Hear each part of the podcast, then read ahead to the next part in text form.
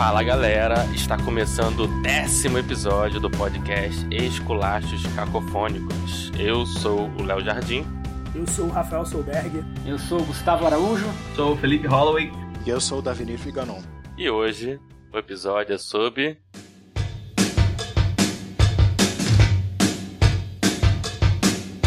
Concursos literários antologias e afins. Voltando ao tema literatura, que é um tema que todo mundo aqui é bastante interessado. Todos nós aqui escrevemos e gostamos bastante de literatura. Amadoramente, a maioria. Não sei como é que o Felipe tá. De...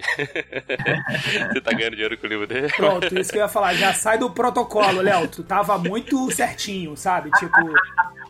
Eu tava aqui velho, eu não vou conseguir corresponder esse protocolo maravilhoso. Não, já acabou, já acabou. Ele tava numa introduçãozinha toda bonitinha, você viu? É. Não, a... Tem que ter um mínimo ali, tem que ter um mínimo ali. Cara, né? ele, ele, mandou um afins, tá ligado? Concursos, prêmios e afins.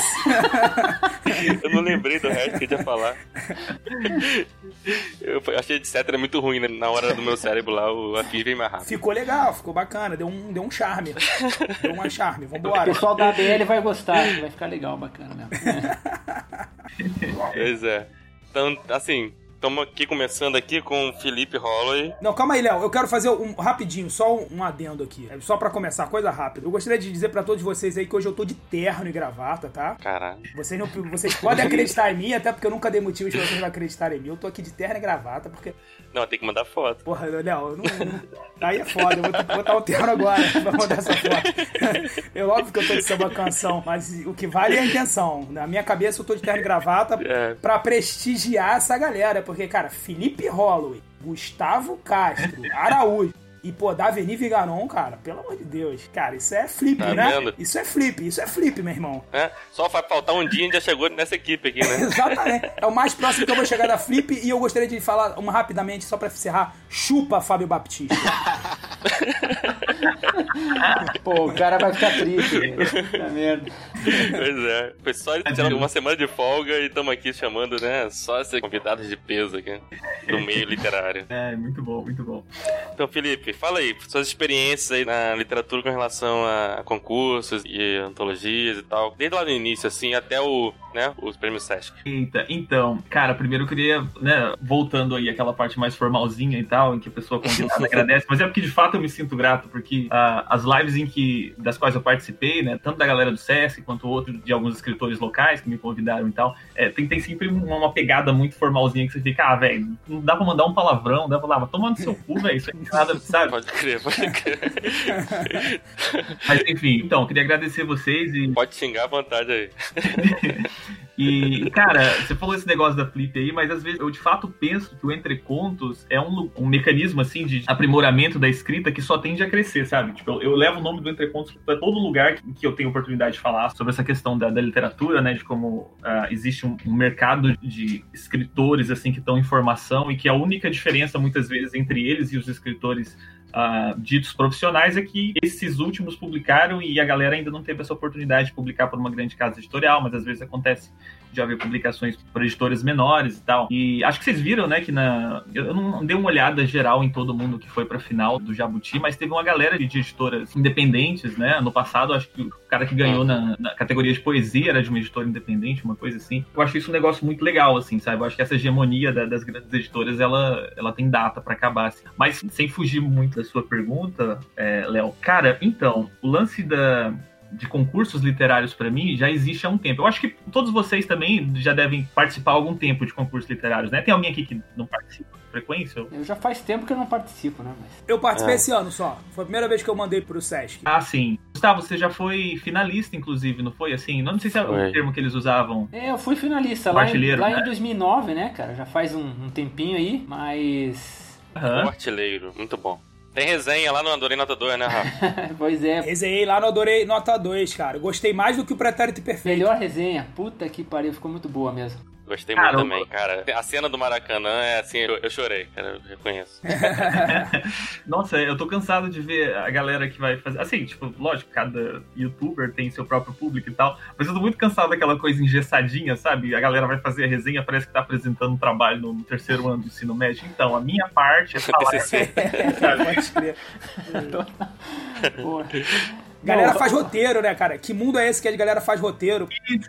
Pô, fala sério. É, tem, não, tem uma galera que faz roteiro e que fica legal, assim, tipo Otávio Gá de cinema. Eu gosto muito dele. Eu e minha esposa, a gente assiste ele direto e tal. Ele faz crítica de cinema com roteirinho, só que ele tem uma pegada de humor que deixa mais natural. Não sei se é porque ele é ator também, e ele consegue dar uma, uma naturalidade porque ele faz. É... Mas, cara, voltando ao lance dos concursos literários, eu não lembro exatamente qual foi o primeiro concurso que eu participei. Ah, mas eu lembro do primeiro em que eu tive algum retorno, assim, que eu falei, cara, ó, talvez isso aqui renda alguma coisa, né? Que foi um, um prêmio literário chamado Sérgio Farina, de 2010. Eu não sei se alguém aqui já ouviu falar. Não. não. E ele acabou já, ele não existe mais. Eu acho que, inclusive, o ano que eu participei foi o último, né? Eu meio que enterrei o negócio. É, é perderam a chance, né? Pois é, eu mandei. Uh, eu lembro que eles tinham, acho que três categorias, né? A única em que eu não me metia me inscrever é em poesia, porque eu não sei vocês, mas eu não me sinto seguro para escrever poesia. Não, péssimo poesia. Nossa, a única poesia que eu escrevi foi sob pseudônimo no Orkut e é um troço que eu tenho arrepio só de lembrar, assim, que era muito ruim. eu não me sinto seguro para escrever, para ler, para comentar. Exato. Não, é, exato. Poesia é muito complicado, cara. É poesia é complicado, é complicado. Nossa, eu deixo para quem sabe mesmo. E mesmo assim, às vezes eu vejo uma é. tentativa que eu fico, putz, cara, isso aí no para-choque de caminhão cairia bem. Mas enfim.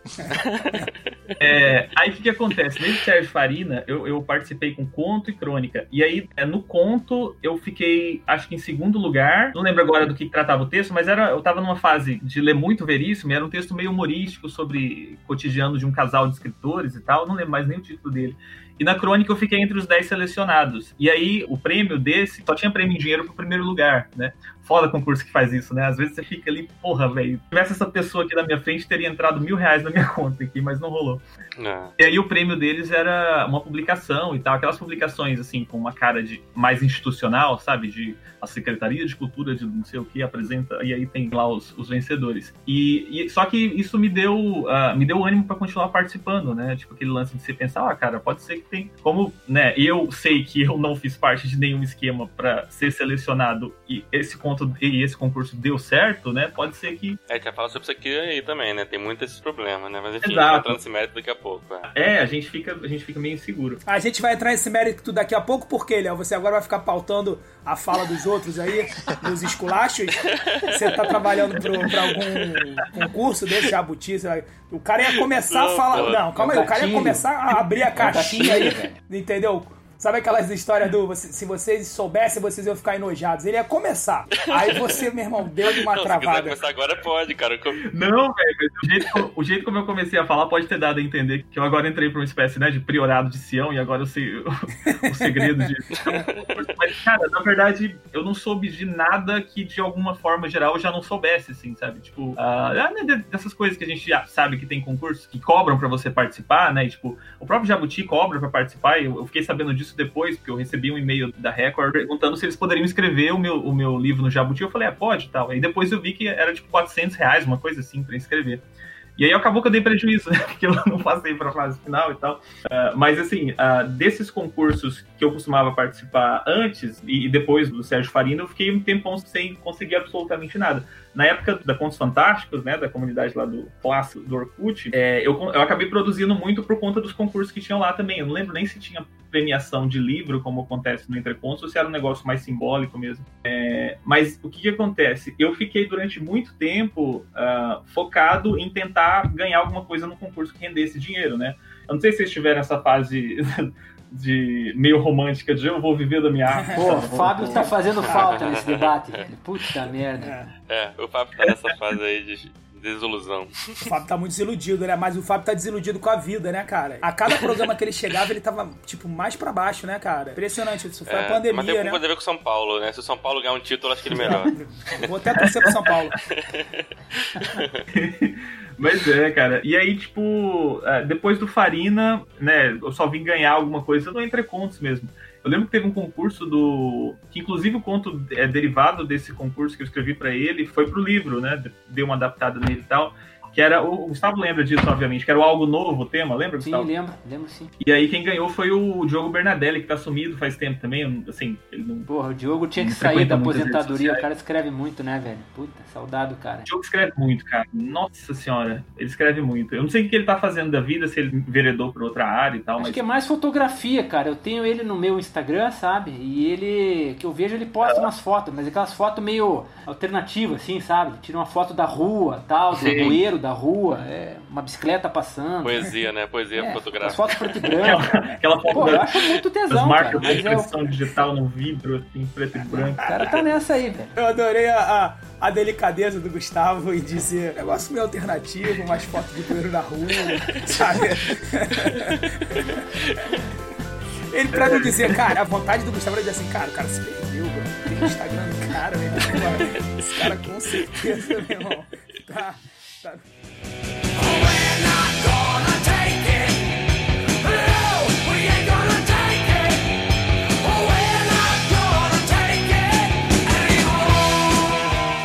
Cara, e aí, é, eu acho que o ano definitivo para mim foi 2013, que foi quando eu comecei a fazer o curso de letras, né? É, tipo, eu tava com o quê? Eu tava com 23 anos, eu já tinha começado quatro cursos superiores, não terminado nenhum, tava naquela fase, né, que uh, viver, né, sob o, sob o teto ali, sob os cuidados dos seus pais, te dá uma espécie de segurança. Eu falava, velho, eu vou ficar tentando até quando eu conseguir vender minha arte. E, e aí, uma hora a água começou a bater na bunda, né? Eu falei, velho, tem que tomar jeito na vida, tem que terminar um curso e tal. E eu lembro que eu não queria fazer letras porque eu ficava com medo de letras me deixar. É, sabe aquela sensação do, do, do, padeiro que sabe como o pão é feito e por isso só come bolacha no café da manhã? Era, era um lance meio assim, eu tinha medo de que o curso de letras me colocasse em contato com os bastidores da, da, que, que eu não queria ter contato, que eu começasse a odiar porque aquilo ia virar uma obrigação e tal. Mas aí, quando, tipo, eu vi que nenhum dos outros cursos deu certo, eu falei, não, eu vou entrar aqui porque eu, pelo menos eu vou estar o mais próximo possível e de alguma forma vou ter um diploma lá no final. E e acabou que eu enveredei para a área de, de, ser professor, que era uma coisa que eu não queria a princípio, mas que depois eu acabei gostando. E durante os quatro anos do curso eu participei mais do Entre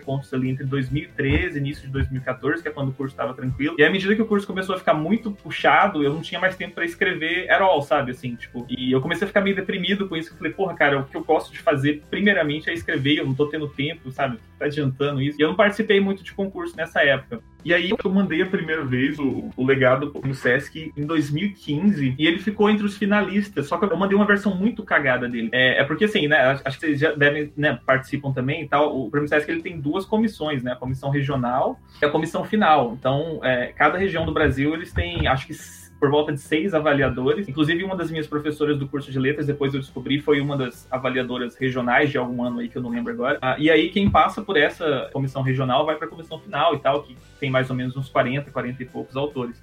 São esses finalistas que eles chamam, é isso? Isso, é. Uhum. Gustavo, você participou também do prêmio Sesc. Eu não entendo direito, mas parece que tem um prêmio Sesc que ele é chamado de Machado de Assis também, isso, né? Esse aqui em Brasília, eles faziam Machado de Assis, Monteiro Lobato e outro de crônicas, acho que era Rubem Braga se não me engano. E eles faziam aqui. Tinha... Não tem mais? Tinha todo ano, cara. E agora não sei. É... Não sei se eu que não tô mais acompanhando de perto, mas eu até participei de alguns desses aí. Eu entrei em algumas antologias do Sesc desse Machado de Assis, entrei duas vezes, e... mas eu não sei se uhum. eles fizeram depois, que esse era regional, era aqui de Brasília mesmo, né? Mas é diferente do nacional, né? O nacional eu, eu entrei três vezes, só na primeira que eu consegui pegar o, a final, né? De resto eu fiquei só a ver navios, né? Não deu muito certo. Cara, esse negócio do finalista ele dá um gás muito bom. E eu lembro que o Fábio também foi finalista né, em algum dos anos, não lembro qual agora, com o Redenção do Anjo Caído ou era outro, não lembro, enfim.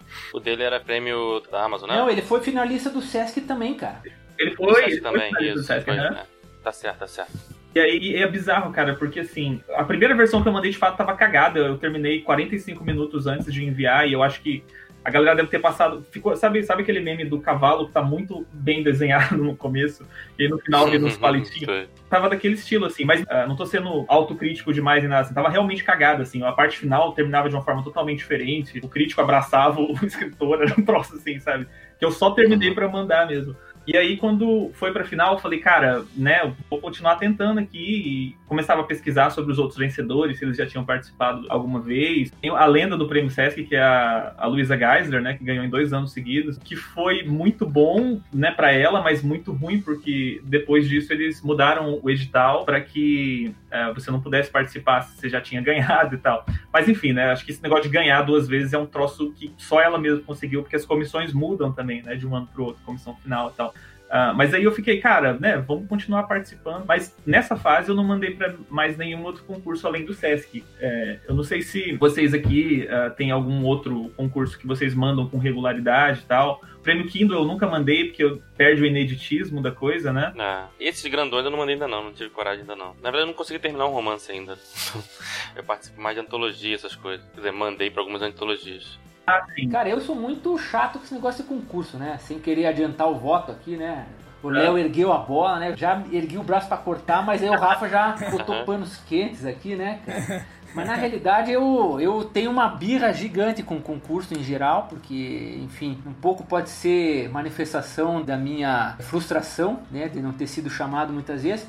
Mas eu acabo preferindo participar desses concursos menores, assim, né? Sim. E um que eu gostava muito de participar, entrei algumas vezes e, e até consegui ser publicado, né? Era lá de São Paulo, do Yoshio Takemoto, né? É, bem legal aquele concurso. Eles editavam as revistas, né? Eles traduziam o conto, tinha a versão em português e a versão em japonês, porque eles distribuíam lá na comunidade nipônica lá de São Paulo e tal, né, cara? Maneiro. Pô, achava do caramba, era muito legal isso aí. Então, até tinha prêmio em dinheiro, sabe? Era simbólico praticamente, porque era tipo assim, 500 reais, assim, sabe? Não era um desbunde, assim. Então eu acho até que acabava uhum. atraindo mais o pessoal amador mesmo. Amador no sentido de o cara que faz porque gosta, né? E não o, o profissional. Então eu acho que isso tornava mais atrativo para quem, enfim, gosta de escrever. Então desses caras eu participei várias vezes. Vários anos eu entrei lá. Eu adaptava algum conto que eu tinha escrito por Entre Contos que tinha ido bem e adaptava para os limites, que eles Sim. colocavam os limites bem cruéis, assim, sabe? Tipo, era 10 mil toques. Eu, porra, caralho, meu,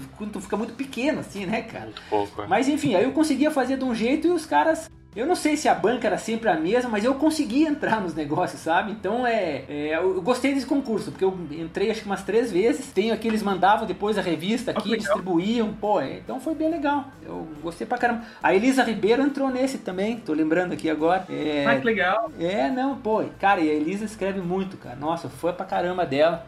Agora ela lançou um livro aí, eu terei prazer em, em, adquirir, né, cara? Porque a menina manda muito bem mesmo, né? Isso é muito impressionante, né, cara? Eu fico sempre falando para todo mundo que escreve, eu tento divulgar o máximo que eu posso também. O Felipe, eu já vi algumas entrevistas dele mesmo, ele tá sempre falando do Entre Contos. Cara, é chegar em mais gente no Entre Contos, não pra ganhar dinheiro, que eu sei que o Gustavo, por nunca nem passa pela cabeça dele isso. Mas, cara, para dar oportunidade, cara, que eu não sei onde as pessoas teriam uma outra oportunidade dessa de crescer tanto, cara, escrevendo. De ter tanta gente boa boa lendo, sabe? Te dando toque, tipo, os mais violentos, mas sabe, assim, tipo, é muito foda. E, pô, e tu vê essa galera toda. Felipe ganhou, o Gustavo finalista, Fábio finalista. Pô, aí você tem outra. Tem pessoal que toda hora ganha também concurso. A dona Regina ganha concurso o tempo inteiro. Dona Rê é rata de concurso, né, cara? Ela, Paula, né? É... Paula Janine, cara. Cara, é tipo assim, é, o é. Ângelo, cara, é uma galera assim, tipo, eu não tô nem lembrando, de, vocês falaram do Diogo Bernadelli, tem a galera pra trás ainda que também, Ruben, sabe? Tipo, cara, em que momento você teria oportunidade de, tipo, mandar uma coisa para as pessoas é. lerem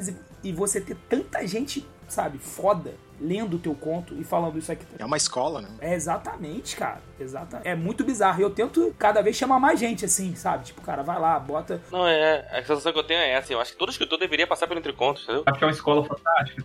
É, eu acho que o Entrecontos, cara, ele, ele foi muito importante para mim em vários níveis, assim, sabe? Eu lembro que uh, quando eu comecei a fazer, inclusive, curso de letras, e a maioria dos meus colegas, assim. Uh, é porque assim, né, o curso de letras ele não é, não é formado por, na maior parte das vezes, pelo menos, não é formado por pessoas que têm o que a gente poderia chamar ali de vocação para a área, sabe? Então são pessoas assim que são leitoras ou, ou muitas vezes que escolheram letras como segunda opção enquanto não passam em direito e tal.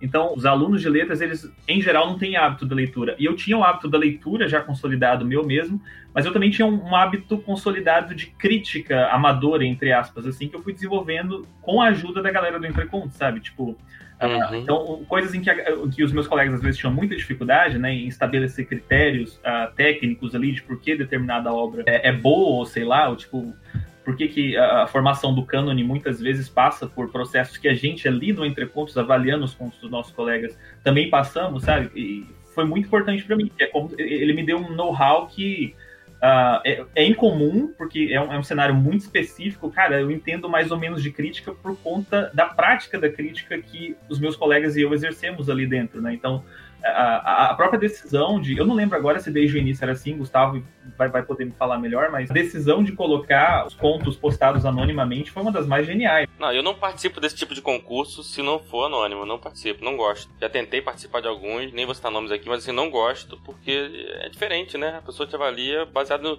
no teu nome. Ah, porra, aquela porra lá daquele recanto das letras, cara, aquilo lá era porre, cara. Era uma puxação de saco, rasgação de seda. É, que é. coisa maravilhosa. Você pegava o, o, comentário, parecia que o cara tinha, porra, ali do Hemingway, do é, Machado de Assis. E o pior que, às vezes, era a galera nova que começou a escrever, o cara sai daquele, do recanto das letras, pensando, caralho, fudeu, né? Ninguém me para, né? Porra, vou. E coitado, tipo, mentira. E tem gente que acredita na mentira, né? A gente sabe que tem muita gente que acredita. É confortável, né? Confortável acreditar. Não, é, é tem pessoa que gosta do ego, né? É, massageia bastante o ego. É, o entre contos a gente não aguenta. Tem gente que não aguenta o entre contos, porque é muita porrada. Eu entrei numa comunidade de novos escritores uhum. brasileiros, sei lá, Brasil. Ah, tô ligado. Cara, é um monte de gente começando, sabe? Que nem terminou ainda o primeiro conto. Pô, avalia aí pra mim e aí se você fala alguma coisa, o cara acha que tu é um idiota, que tu não sabe nada. Cara, o cara nem terminou o primeiro conto dele e ele já se acha a última cereja do bolo, tá ligado? É, cara, é muito descolado, sabe? É, totalmente. É um troço que a arte em geral sofre muito com isso, né?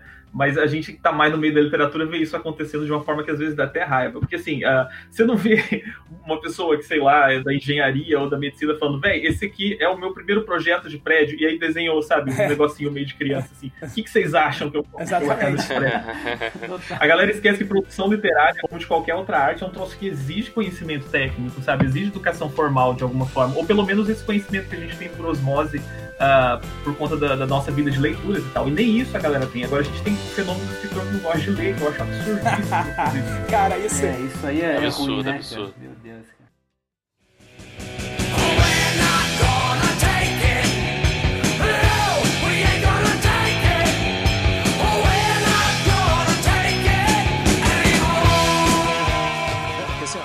coisas que a gente aprende no, no Entre Contos é a primeira é que preguiçoso não se cria lá, né? Porque, tipo, o cara para ser lido tem que ler mais pelo menos uns 15 contos. Tem que tem gostar, de ler. ler. É. Tem que ler 15, tem que ler com atenção e também. 15 no dia é bom, né? Esse agora 15... vai dar uns 60, né, Gustavo? O próximo.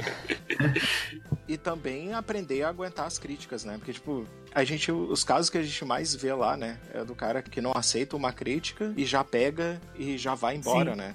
Tipo, o lugar dele é nesses outros grupos aí, ah, novos, literador, que, que tipo, o cara só quer ganhar biscoito, é sabe? Isso aí. O cara só quer ganhar biscoito. Mimado, né? Acho que é um tipo de mimo, Pô, é, né? Ele é, gosta tipo, de mimo. Ele gosta de receber elogio. Biscoiteiro não se cria no Entre Contos, sabe? Pô, tirando um ou outro mal crítico lá no Entre Contos, tem, né? A gente tem casos lá do cara que só critica, né? Tem, não, não... tem. E tem o cara que é ótimo crítico e não escreve nada. Ah, tem. Isso tem, tem bastante. Tem isso também. É, e não, então, mas na geral, no Entre Contos, cara, todo mundo é, critica com muita, muita vontade ali, com bastante... Muita propriedade uma crítica muito construtiva, a maioria das pessoas, pelo menos. Também, concordo. Sim. Mas até quando tem crítica ruim, tu aprende também, porque tu também tem que saber filtrar o que estão te falando ali, né? Perfeito. tem críticas excelentes, a gente é vê claro. a crítica boa do lado da crítica ruim, a gente também vai aprendendo a filtrar, né? Não, é bom até para mercado, né? Pra você saber que não tem como você também agradar todo mundo. Não. É um ensinamento importante. É. O mundo é cheio de hater, cara. Se tem um motivo para odiar. É... Mas, mas, por favor, ninguém vem com aquela frasezinha assim: ah, se nem Jesus agradou todo mundo, eu também. Puta, cara, eu cada vez que eu escuto essa frase, alguém falando, seja de jogador de futebol até escritor, cara, eu tenho. Cara, o escritor que fala um negócio desse, cara, ele merece porrada, porque se o cara não tem a criatividade de fazer um negócio diferente disso, tá ligado? Tipo.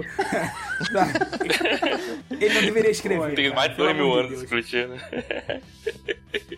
Cara, aproveitando rapidinho que o Davenir puxou aí, eu vou até falar. Eu vi outro dia uma live do Davenir, se não me engano, foi com a Bia, lá da Cáligo, né? É, Cáligo ou Caligo, eu nunca sei. Pô. Aham, eu chamo de Caligo. Mas eu vi o Davenir falando que, cara, que, tipo, ele vai falar depois aí, que ele tá de organizador, né, de uma antologia. Que, cara, que o, o que que ele quer? Ele quer ter texto pra caralho e deixar gente boa de fora, sabe? Tipo, ele quer ter tanto texto bom para poder deixar gente de fora. E eu acho que é exatamente isso aí sabe? Tipo, o Entre Contos é isso. Tem tanta gente boa que quando você às vezes fica um pouquinho mais lá embaixo, pô, tu tem que saber reconhecer que tem gente ali que escreve pra caceta. E por que o outro tá lá em cima e não ficar falando igual eu escuto muita gente lá também que não sabe receber crítica. Ah, esse aqui só ganhou porque ele é fofinho. Esse só ganhou porque me fez chorar. Ah, vá pro caceta, porra.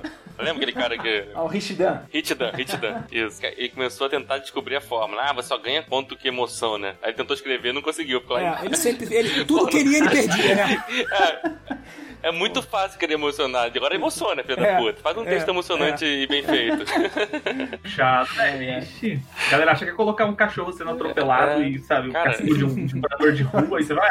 Emocionar sem ser piegas é difícil pra caceta, maluco. É, foda. Não, mas tem muito. Eu não lembro qual que foi agora, das edições, que uma pessoa tinha postado um conto, que inclusive acho que esse, esse exemplo do cachorro aqui me veio inconscientemente. Eu, eu, lembro que eu fui fazer uma, uma crítica, assim, falando que, olha, tipo, uh, porque sabe aquele conto que tá o tempo inteiro pedindo para você, assim, chore, se emocione, mas assim, ele pede com tanta intensidade que você fala, velho, não é assim que funciona, é. o troço tem que vir natural. Com certeza. É tipo Marley eu, assim. Isso, exatamente. é, é pro seu lado, essas coisas. Só falta tocar música, né? Aquela musiquinha.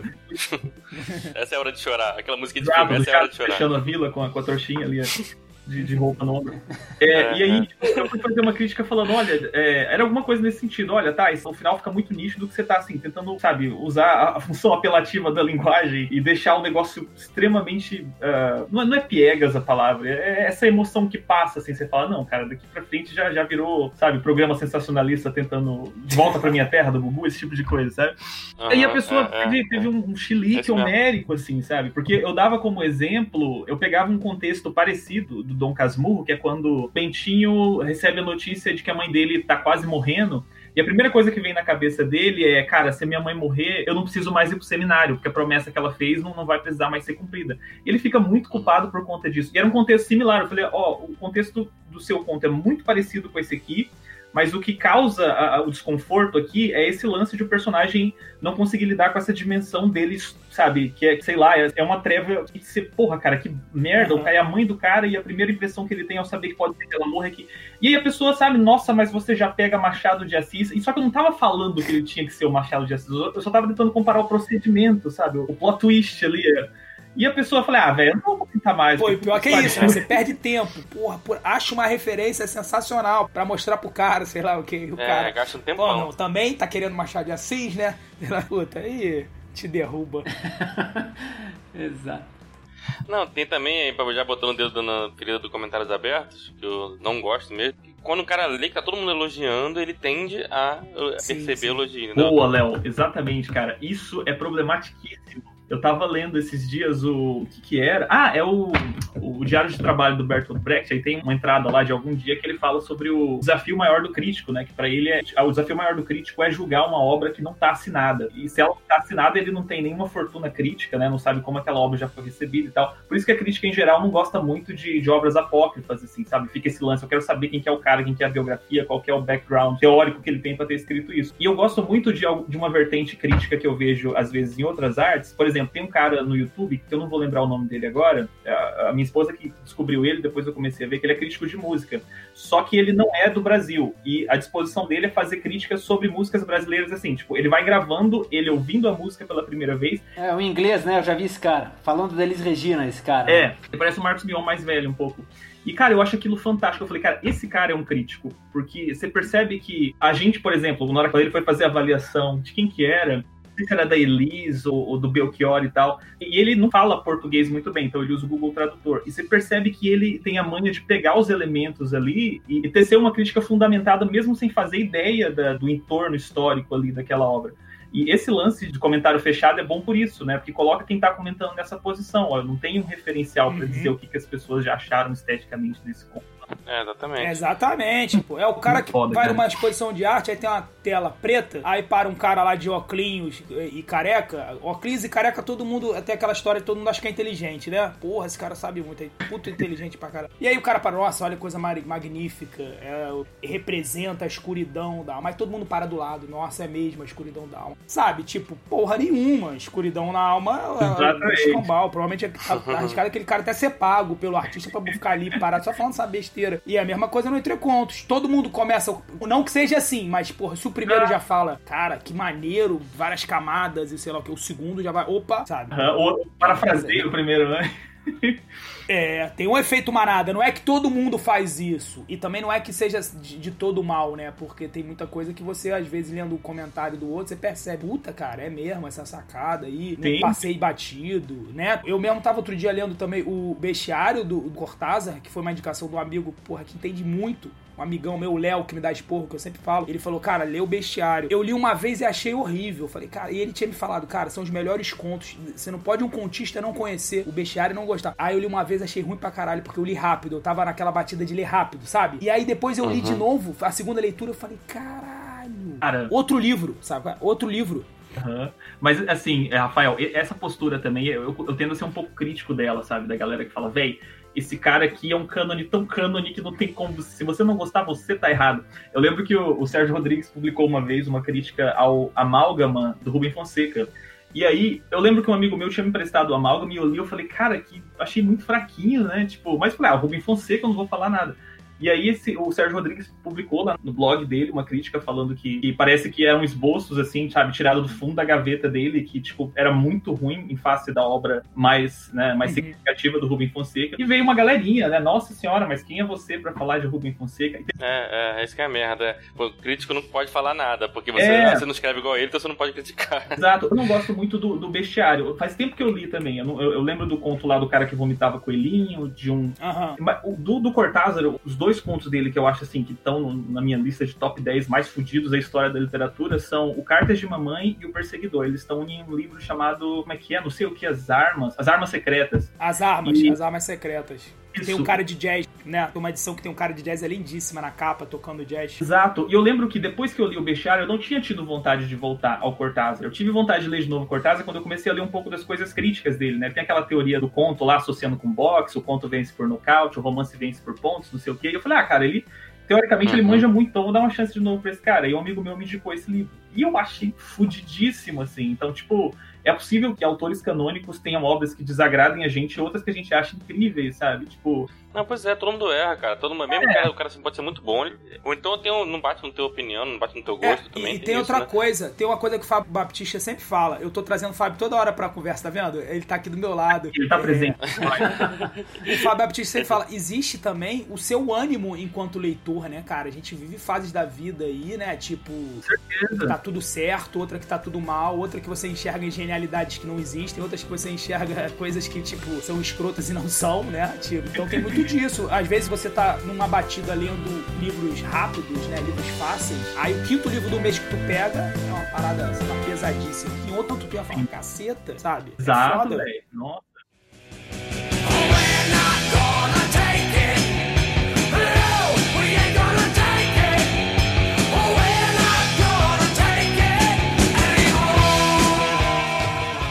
Eu vi alguém comentando sobre, não é sobre livro, mas enfim, uh, alguém perguntou, ah, vocês recomendariam para mim Clube da Luta? É alguém que, apesar de ser uma pessoa mais velha e tal, não, não, ainda não tinha assistido a Clube da Luta. Eu falo assim porque, tipo, sei lá, né?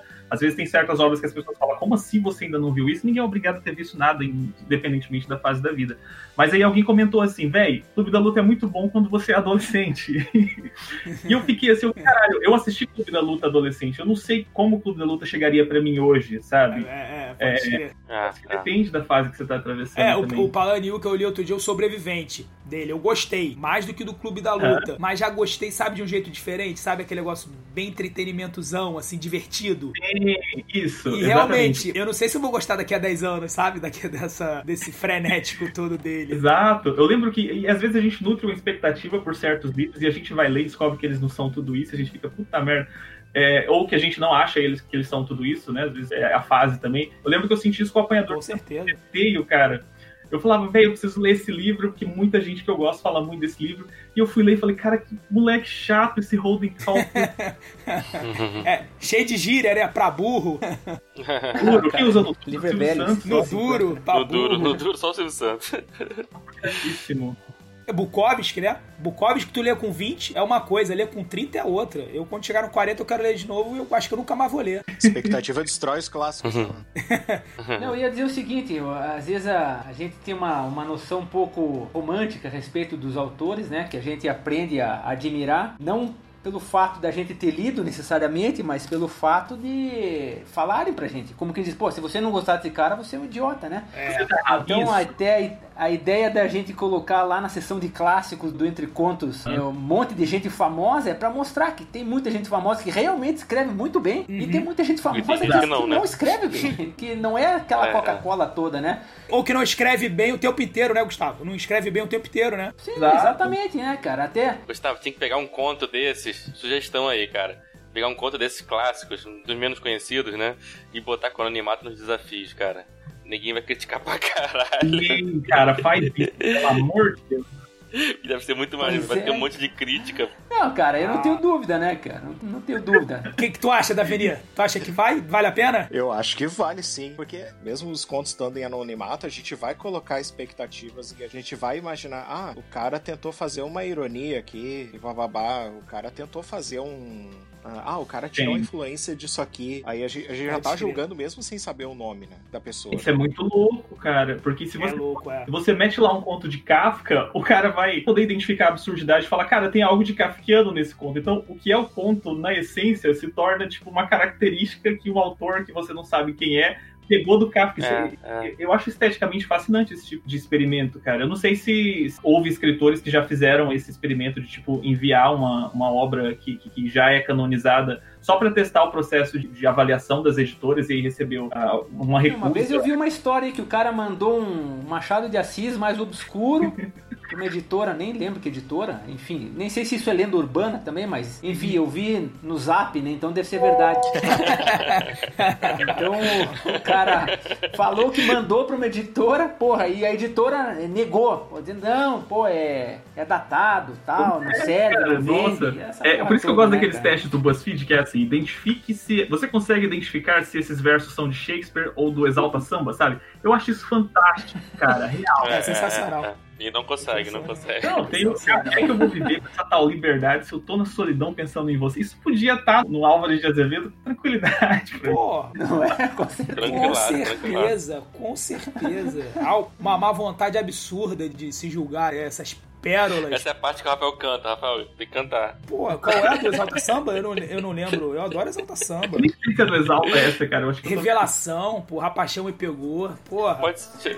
a paixão me pegou. Tentei escapar, não consegui. É, sem querer. Muito bom. A paixão me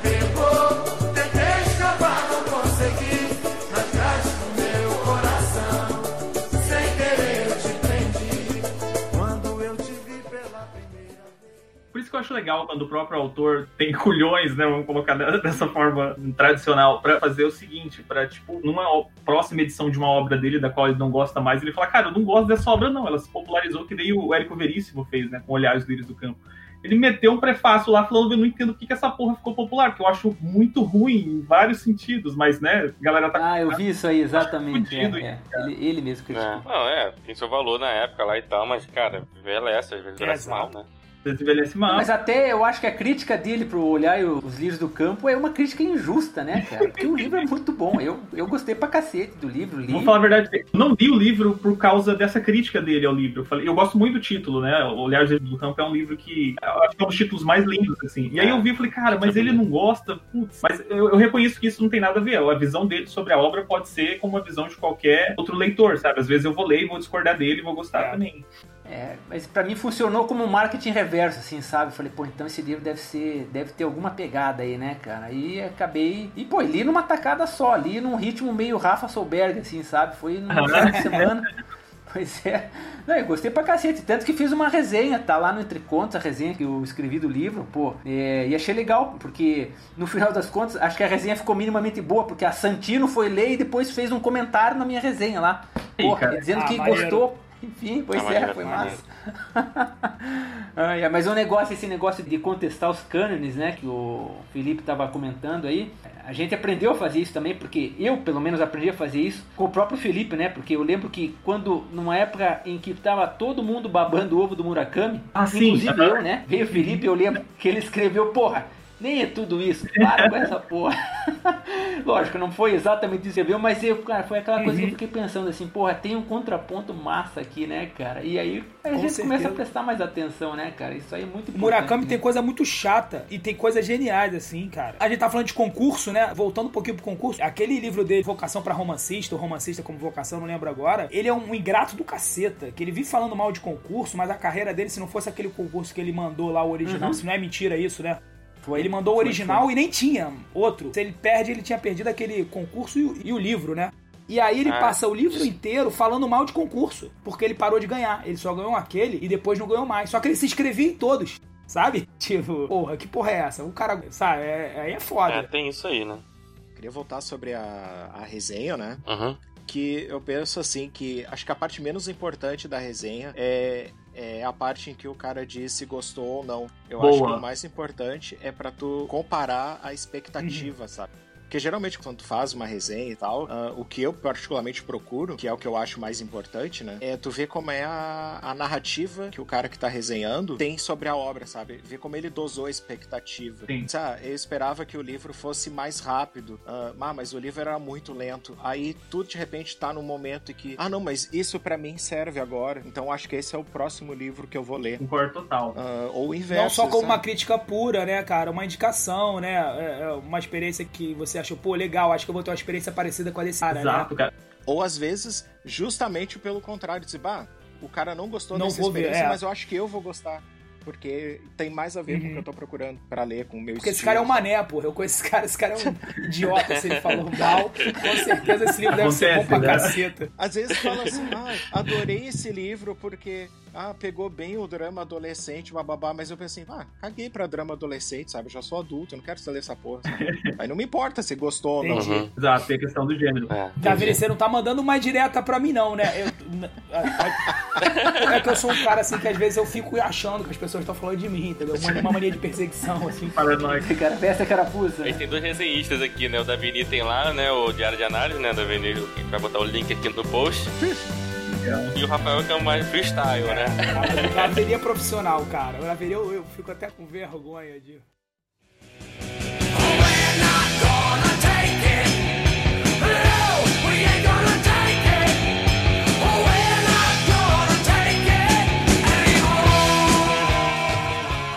Cara, mas deixa, deixa eu falar aqui só, só voltando aí nessa questão do. O pessoal falou aí antes, do anonimato, né, que a gente tem ali no, no Entre Contos. Cara, é que na verdade isso aí, eu acho que sem isso eu não consigo enxergar um concurso de uma forma é, isenta ou, ou transparente, né?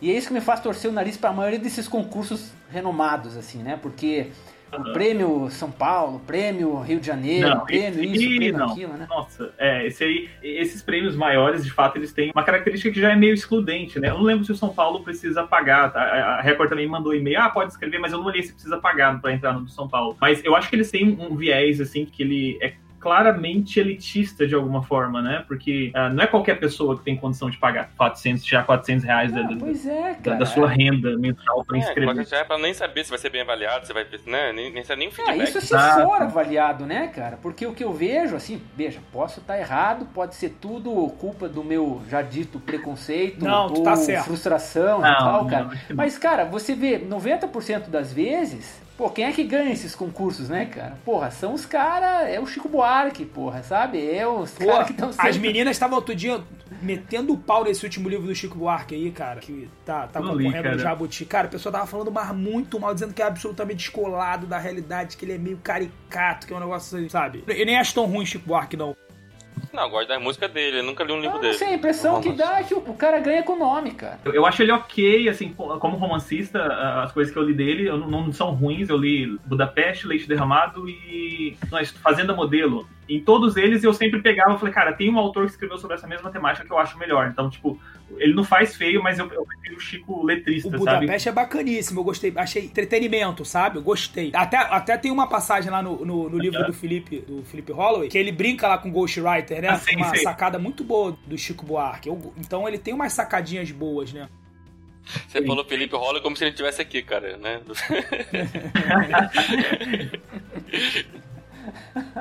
um dos contos que tá na seção de clássicos que eu mais gosto é um conto do Bolanho chamado Sensini. Ô, oh, Sensini.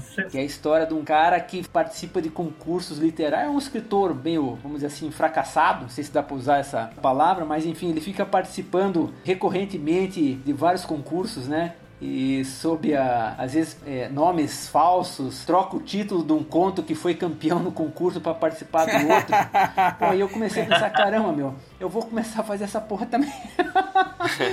Isso aí foi uma, pô, uma aula é. para mim, cara. Eu me identifiquei muito com o Sensini, sabe? Pô, meu Deus, né, cara? É, lógico, não sou tão depressivo, né, que ó, foi a impressão que me passou o conto dele, né? Fiquei com pena dele, mas é, cara, eu acho que todos nós que gostamos dessa, estamos envoltos nessa atmosfera concurseira, né? Acho que é um conto que vale muito a pena ler. É até um conto um pouquinho mais longo do que a gente está acostumado a, ali no, ali no Entre Contos, mas é, vale muito a pena mesmo, cara. Gosto muito desse conto aí. É um tema difícil, né, de aparecer na literatura da, do, dos concursos e tal. A gente vê muito escritores escrevendo sobre escritores, mas a, a questão do, do, participar do concurso, dessa, dessa competição, eu não, eu só conheço o Sensine mesmo, inclusive, esse tipo de tema. Pois é, agora que você falou, eu também não me recordo de ninguém mais falando disso. E na verdade, como todo escritor, todo não, mas é, eu pelo menos, né, gosto de escrever imaginando como o leitor vai se identificar com aquilo ou não. Porra, eu, nesse conto do Bolanho, eu me identifiquei totalmente com o Sensine nesse aspecto, né, de participar, de buscar um lugar eu ao também. sol por intermédio dos concursos, sabe? Porque, poxa, a gente Sim. escreve, Mostra, é aquela coisa, todo mundo começou igual. Você escreve, você mostra pra mãe, mostra pro amigo, mostra pra namorada, todo mundo. Alguém ah, falou, você, escreve, escreve bem pra caramba, caramba é bom nossa, nisso, né? e tal, exatamente. Só que aí você vê que isso aí é vazio, né? E você pensa assim, meu, eu, então beleza, vou mandar isso aqui pra várias editoras e vou ficar famoso, porque lógico, né, que eu escrevo bem pra caramba. E os caras vão, vão, me publicar, vão transformar quem o meu nunca, livro num nunca? filme e eu vou ficar milionário, né? Isso aí eu, eu, eu, eu, eu como é, script megalomaníaco Fábio Baptista, né, cara? Então, porra. Aí só que aí você cai na real, meu, que isso não vai acontecer, né, cara? Você. Cara, não, Quem é, nunca é escreveu difícil, uma cara. página só, cara, e foi dormir assim, pensou assim, caralho, imaginando o Jô Soares dando uma entrevista. É quase o sonho do Neymar, né? Que o menino da favela achar que vai virar o novo Neymar. Exatamente, pô, é um em um milhão, né, cara? Não, se você nunca pensou nisso, você não é um escritor, de verdade. Exatamente, né? Não, total, né, velho? É, isso, não é, não é, é um pose.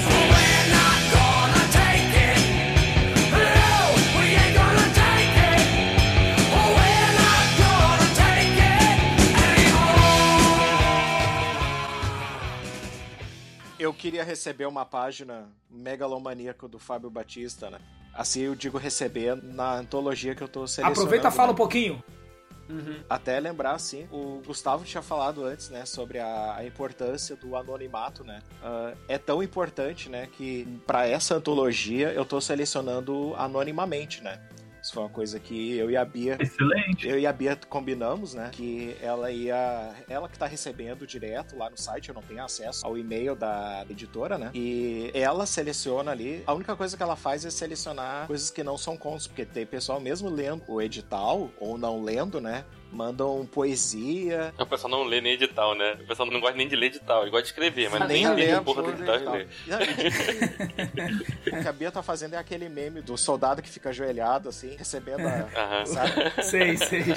E eu sou aqui o bebê recebendo só os contos. Mas também, para quem for ler, eu vou ser o soldado. Que eu tô recebendo uma coisa assim, ó, é. que é umas facadas. Claro, assim. claro, você faz a seleção, tem facada, né? Tem umas facadas, tem umas granadas ali. De pessoal que realmente não leu o edital. E recebi um conto excelente, sabe? Um conto excelente que não era ficção científica, sabe? Uhum. Aí Aí bate aquela coisa do. De, no meu caso, de ter que selecionar, de que eu tô estabelecendo quando a gente lançou o edital, antes do livro ficar pronto e tal, porque ainda não tá, ainda não terminou a seleção, né? Vai até 1 de dezembro, né? Uhum.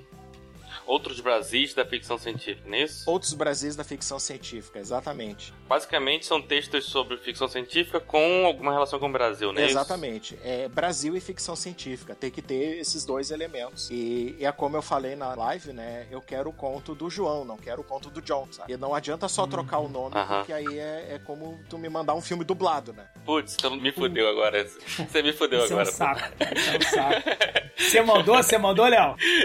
Eu mandei, eu mandei. Eu mandei fez exatamente isso. Porra, cara, então esquece esse contão João, vou fazer outro lá. Você sabe, eu mandei também, cara. Ele agora falou que teve um que não parece ficção científica. Eu não sei direito o que é ficção científica.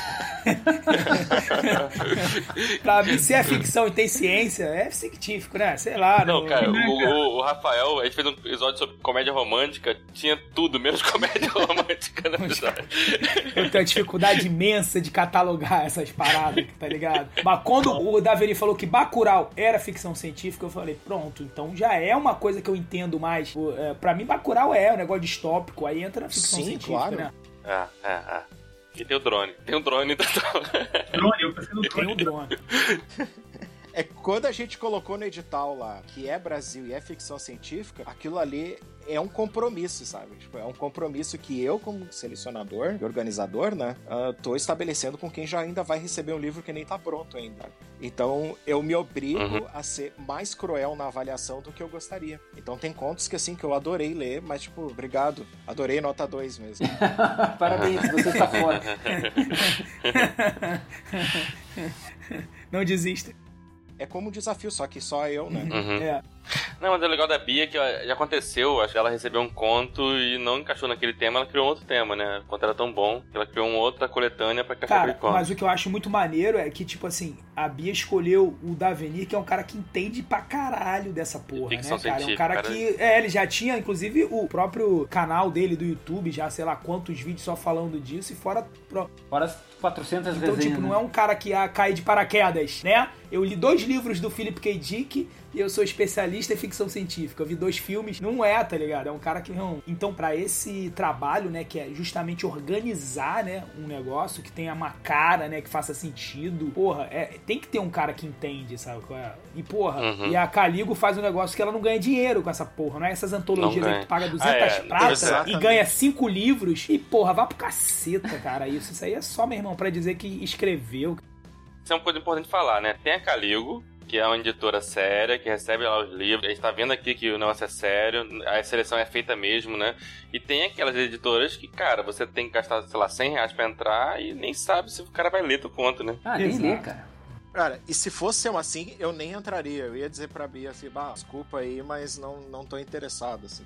Primeiro porque eu não tenho dinheiro, né? Tem editora, tem editora que são sempre os mesmos vencedores, né? Assim, não, não muda é. os vencedores. Ah, não, cara, não dá, não dá. Aí você olha quem é que tá do teu lado da, da, ali na trincheira junto contigo e aí como é que fica. Nem sabe de quem é o cara, é, é só porque o cara pagou, tá junto ali, cara. Eu, hein? Tá louco? Aí, pô, é, é foda, é, é foda. Não, não, é puxado, cara. É, eu lembro que teve uma época que eu fiquei. Acho que eu até conversei com o Gustavo, com a Bia, sobre é, essa possibilidade de participar mais de antologias, assim. Mas é, esse tipo de antologia que vocês mencionaram mesmo do unicórnio lá e tal, é um troço que sempre me desanimava, assim, apesar de. Eu lembro que a, a Multifoco às vezes fazia, não sei se existe ainda a Multifoco, faz tempo que eu não vejo nada sobre ela. Organizava as antologias assim, às vezes era tipo uns temas de vampiro, uns negócios assim, eu falei, caralho, velho, mas uhum. é, é, um negócio muito loteria, assim, sabe? Você não sabe o que é. Cara, é, tem uns lá, Feitiços e Magias, volume 9. Caralho. Volume 9, é, porra. é tô tentando lembrar algumas aqui, a Draco até que é razoável, mas tem umas piores.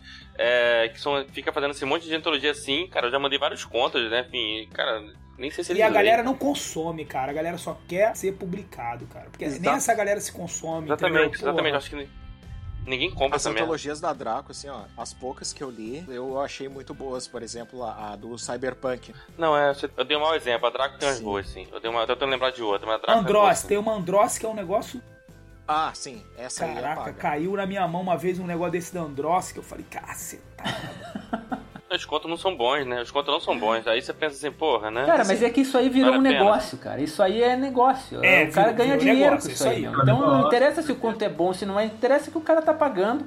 E não só tá pagando para participar, a editora empurra, sei lá, às vezes 5, 10 livros pro cara. Ah, agora isso aqui você tem que vender. se vira, ah, é, pague, é. né? Pô, então é. Ninguém tá preocupado com a qualidade, né? Então, a você, escritor de primeira viagem, não vê a hora de sair teu nome publicado, tá lá na capa do livro, para você mostrar no Instagram para seus amigos.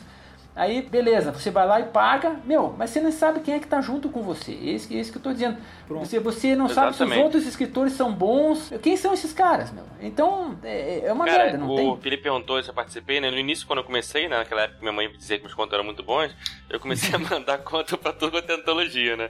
Falei, ah, o próximo passo é esse. Cara, não, não, não entrei em praticamente nenhuma assim, nessa época e nenhum feedback também, que é o péssimo. E entrei no Entre Contos, cara. E tem lá conto no Devaneios Improváveis, né? Que são as antologias de contos do Entre Contos. É do caceta. Cara, que são muito, muito, muito, muito melhores do que a, todas essas antologias que eu participei, cara. Digo aqui sem puxar saco, porque o Gustavo tá aqui. E assim, é, ele organiza, mas os contos não são dele. Tem conto dele, claro, mas são contos do Entre Contos e, cara, só tem conto bom. É, já passou por um processo de avaliação, né? Tipo, o Entre Contos já estabeleceu é, ainda... Ainda tem isso, porque é o mais perto de uma meritocracia que a gente vai chegar em vários planos aí.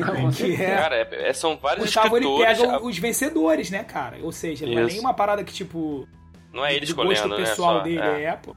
É, na verdade, a gente é, é, fica muito transparente, é, né? transparente. É, é. é, o mais transparente possível. Agora, às vezes acontece. Por exemplo, quando primeiro ano, primeira antologia, vai lá o Felipe ganha com o algo assim ah, e com spoiler, assim, né, né, cara? Um seguido do outro. Eu falei, caralho, o cara não pode entrar com dois, senão daqui a pouco só vai ter Felipe Holland na, na, na antologia do Entre Contos, né? Aí que ali que eu pensei, não, então vamos lá. O, cada participante tem um conto, cara. Aí eu pergunto pro cara, meu, fez tu quer bem, entrar Gustavo, com um. Fez muito é, bem. Foi nessa, foi nessa que eu entrei, né? Porque eu nunca ganhei, mas enfim, mas eu nessa também. que pelo menos fez aí sobra uma vaguinha. Bem, Gustavo, muito sobra bem. uma vaguinha pro pessoal que fica aí de segundo, terceiro, Sim, exatamente. quarto, né? Eu já pensei até, cara, que ficou em quinto, sexto, sabe? Porque dependendo do desafio, meu, a gente sempre quis pegar os três primeiros, né? Então os três primeiros entram. Só que aí acaba repetindo, né? Ali o pódio e tal. Enfim, aí dá pra puxar quem tá mais embaixo, meu. Então isso é legal, porque a pessoa sabe que mesmo que ela não fique no pódio, ela tem chance de entrar na antologia lá no final do ano, né, cara? Então, isso é um fator de motivação, porque realmente se o cara isso é entrar, incrível. meu, tá dentro, é, enfim. Gustavo, né? isso, isso é o mais próximo que a gente tem do modelo ideal de mundo. É isso mesmo que você falou, cara. É uma meritocracia verdadeira, que nessas palhaçadas de meritocracia hereditária que esses liberais ficam querendo empurrar na nossa, na nossa sei lá. E você e você ainda faz essa inclusão, cara. Olha que coisa bacana, tá ligado? Do cara que pode chegar lá, entendeu? Que talvez tenha. Porra, é do caceta isso aí. Não, a gente o Gustavo ali, né? é o meu esquerdista preferido, eu já falei isso, né, cara? O Gustavo. O Gustavo é. Mas só assim pra eu entrar, porque o máximo que eu tirei foi o sexto lugar e ainda consegui entrar lá. Ah, assim, pois é, verdade, né? A porta abriu, lugar pra ti. Aí eu peguei assim, pá, entrou. Entrou o meu conto.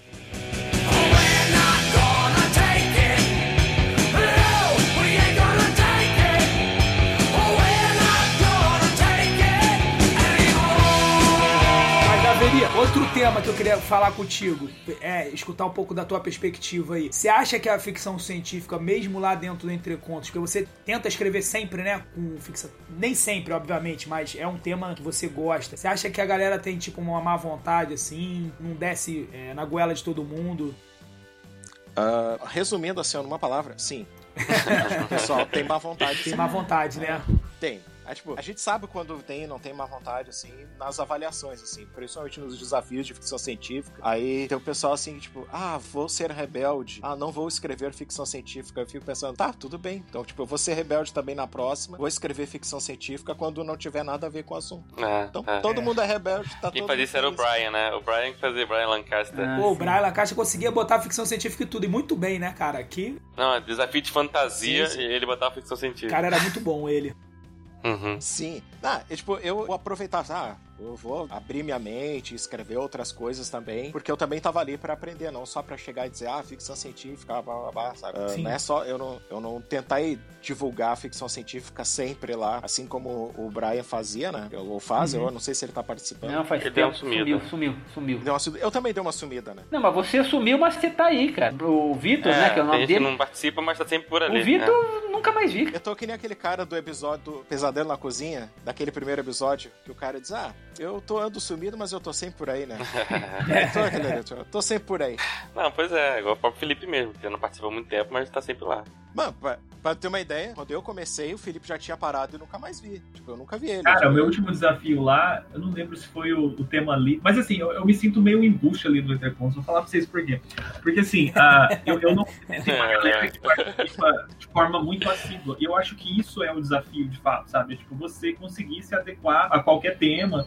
E eu, às vezes, era muito, não sei se por conta da, também da, de como estava a minha vida na época, mas eu acabava me animando mais dependendo do tema, sabe? Então, tipo, eu me animei para participar do, o próprio Gustavo me mandou um e-mail e falou: Ó, oh, o tema do primeiro desafio é cemitérios, cara. Eu sei que tu, inclusive, gosta de escrever em cemitérios e tal, então você deve ter. Eu falei, cara, sim, eu gosto muito desse tema. O segundo, Viagem do Tempo, eu, porra, né, vou participar também. E aí teve o de Fantasmas também, que eu tentei fazer uma reinterpretação do tema, que é muito diferente disso que o Davenir falou, né? Porque é foda, porque quando você limita o gênero, fala gênero ficção científica, não tem como a pessoa querer ressignificar o gênero e fazer um, um conto sobre a galinha dela e falar, não, mas é ficção, sabe? Querer reinventar de novo. Uhum. Mas lá com o tema dava para fazer isso às vezes. Só que eu, eu me sentia, eu falei, cara, eu não tô dentro da vibe desafio do Intercontos de fato, porque eu não consegui me adequar a todos os temas. Teve temas que eu tentava espremer e não saía nada. E aí teve um momento que eu não consegui mais voltar, às vezes eu queria voltar e, tipo, eu falava, cara, tá, mas eu tenho que ter tempo para ler todos os contos. Eu vou ter tempo para ler todos os contos e fazer um textão crítico sobre cada um deles, como eu gosto de fazer, sabe? Não, então, ah, prefiro não participar.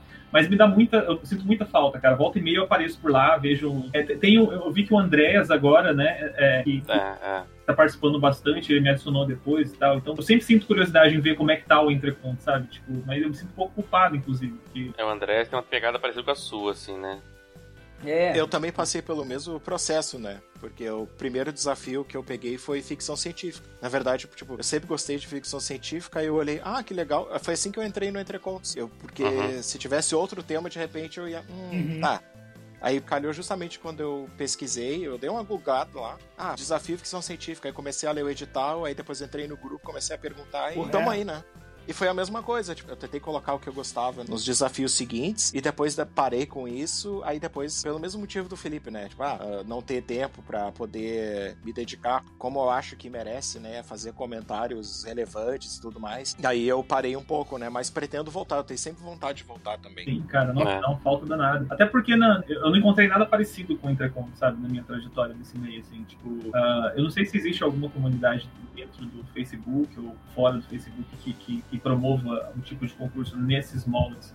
Uh, mas eu nunca encontrei nada parecido com o Entrecontos e tenho absoluta certeza de que sem o Entrecontos eu ainda estaria uh, em um estágio, sei lá, da minha escrita que, tipo, não é o estágio atual, sabe? Eu teria tido um delay, assim, na, no meu processo de, do que eu acho que seja um amadurecimento da minha Entrecontos. Eu, por isso que eu, eu, tento levar pra galera, assim, sabe? Tipo, é, depois que eu ganhei o prêmio Sesc, é, acontece muito de, de, a galera me adicionar, ou mesmo sem adicionar, mandar mensagem, querendo saber, falando o que escreve, queria saber dicas e tal, e, e eu sempre falo do Intercontos. Eu não sei se eles acabam indo ou não, mas você sente que rola uma preguiçinha da parte deles, assim, de, ah, tipo, eu queria uma dica mais pontual, tipo, pra quem eu devo mandar o meu texto para ser uhum. publicado, sabe? Ah, meu irmão, Cara, já assim é também. O troço pronto, é. né? Que é o caminho mais fácil. É. É, Se me permite também, fazer um testemunho de fé também, né?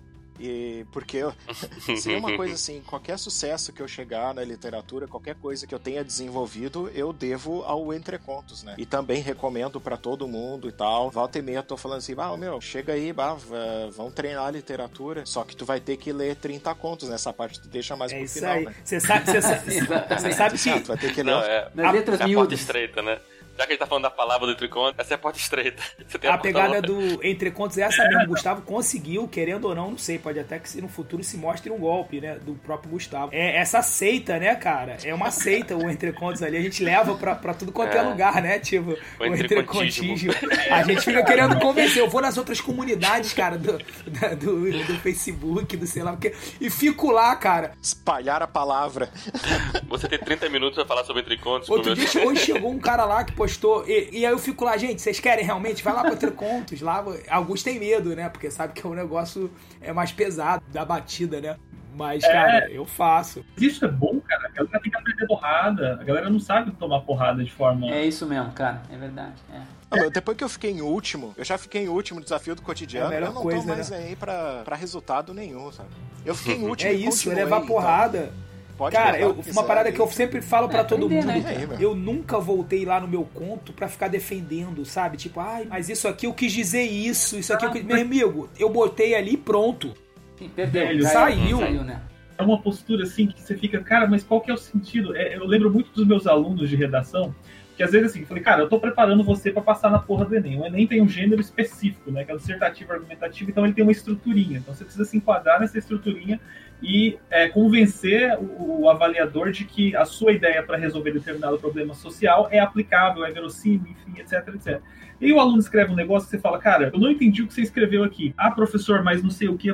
Não, eu estou representando o leitor. Né? Então, assim, se você está se submetendo à minha avaliação, é porque você acredita que eu tenho capacidade para avaliar o que você escreveu. Se eu estou falando para você que eu não entendi, o que eu espero de você é, ah, professor, tá, eu vou tentar deixar isso mais claro, sabe? E, e o aluno uhum, que ele não é, que ele não tem uma postura arrogante de, olha, eu vou defender, vou fazer o advogado do meu próprio texto. Óbvio que às vezes a gente erra, né? A gente não. É, mas, no mais das vezes, por já ter contato com esse tipo de texto de uma forma muito massiva, você desenvolve uh, mecanismos de interpretação, mesmo para as frases mais truncadas. E se você chega para a pessoa e fala: olha, isso aqui é problemático, você espera que a pessoa fale, beleza, eu vou tentar tornar isso mais claro. Mas essa postura é muito mais fácil de conseguir encontrar é, nos alunos, de um modo geral, apesar de que tem um outro que estuda, do que em escritores. O escritor parece que toma uhum. como ofensa pessoal, sabe? Tipo, ai, mas é, eu me inscrevi. Cara, foda-se, eu sou o leitor, eu sou seu modelo aqui, sabe? Se eu tô falando que isso ficou esquisito, sabe? Baixa Exato. um pouco a bola. Leve essa porra em consideração, né? Não, você não precisa seguir, mas pelo menos recebe isso como um. Ou crítica. assume que é hermético e que nem todo mundo vai entender mesmo. Foda-se, entendeu? Mas, porra, presta atenção. Isso. É, se essa sua proposta também, exato. É. é que assim, ó, essa postura humilde, tem que ter uma postura humilde quando tu vai ser avaliado, claro, sabe? E um grande erro quando tu começa a rebater demais lá no Entre Contos é tu achar que tu tá entre iguais, quando tu, na verdade tu não tá entre iguais, tu tá entre muitos diferentes, sabe? Perfeito, vai ter Aí, tipo, que quando tu tá em iguais ou quando tu se acha um pouco superior, tu vai meio que vai cagar pras críticas, mas não, tipo, uma postura humildade tu aprende lá. No caso da Entrecontos, tu aprende na chinelada, né? Aprende na chinelada, que é o melhor jeito, inclusive. Eu aprendi assim. É, mas às vezes o, o, tiro sai pela culatra, às vezes, né? Porque o que acontece? Agora, nesse desafio agora, esse desafio tá muito bom, cara. Tem muita gente nova entrando, muita gente talentosa entrando. Esse desafio tá foda, viu? Desafio loucura. É, mas entrou uma menina e ela já mandou o conto dela e ela pô, ela ficou assustada com as críticas, sabe? Ela me mandou daí um e-mail dizendo, olha, eu não sei se eu vou conseguir, porque eu não estava preparada para receber tanta crítica. Aí eu fui olhar uhum. para ver se o pessoal tava pegando muito pesado com ela, né? E, e na verdade não, até as críticas que ela estava recebendo estavam bem construtivas. O pessoal não estava pegando pesado, não, tava até mostrando o caminho, olha, tente escrever dessa forma, tente, uhum. enfim, querendo dar dicas ali, como é próprio nosso ali, né? Ninguém ali é crítico li uhum. literário é, profissional, então o pessoal escreve de uma maneira até educada, tentando passar ali o que é a, a visão de cada um, né?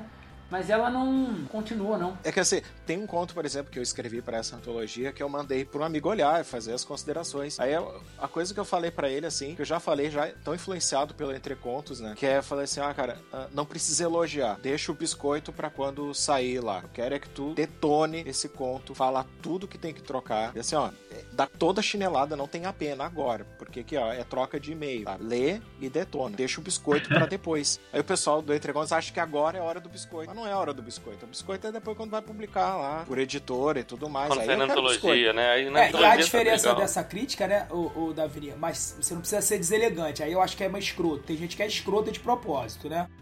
É, é, isso aí tem, mesmo, é. Tem gente que é escrota e faz questão de ser escrota. Ele não chega e fala que tá ruim por causa disso, porque ele acha que tá ruim, ou porque ele acha que seria. Ele é escroto, ele é o cara que fala assim, pô, isso aí tá uma merda, sabe? Quer causar, causar né? quer causar. E normalmente é aquele negócio, é, cara, invariavelmente é o cara que não escreve nada. Com raríssimas exceções. É o cara que não escreve nada. Assim, sabe? Que ele, ele cobra de você uma coisa, mas aí tu pega o conto dele, quando acaba o desafio e fala assim, e olha o conto desse cara. Cara, tu fala, caralho, o cara me cobrou verossimilhança aí, ele escreveu isso, meu Deus do céu. Como é que pode? Onde esse cara mora, né? Tipo. Alguns nomes vêm à cabeça, mas eu não mas vou é falar isso. nada. Fica tranquilo. É isso. o que tá no Entrecontos fica no Entrecontos. Isso, pronto, é exatamente.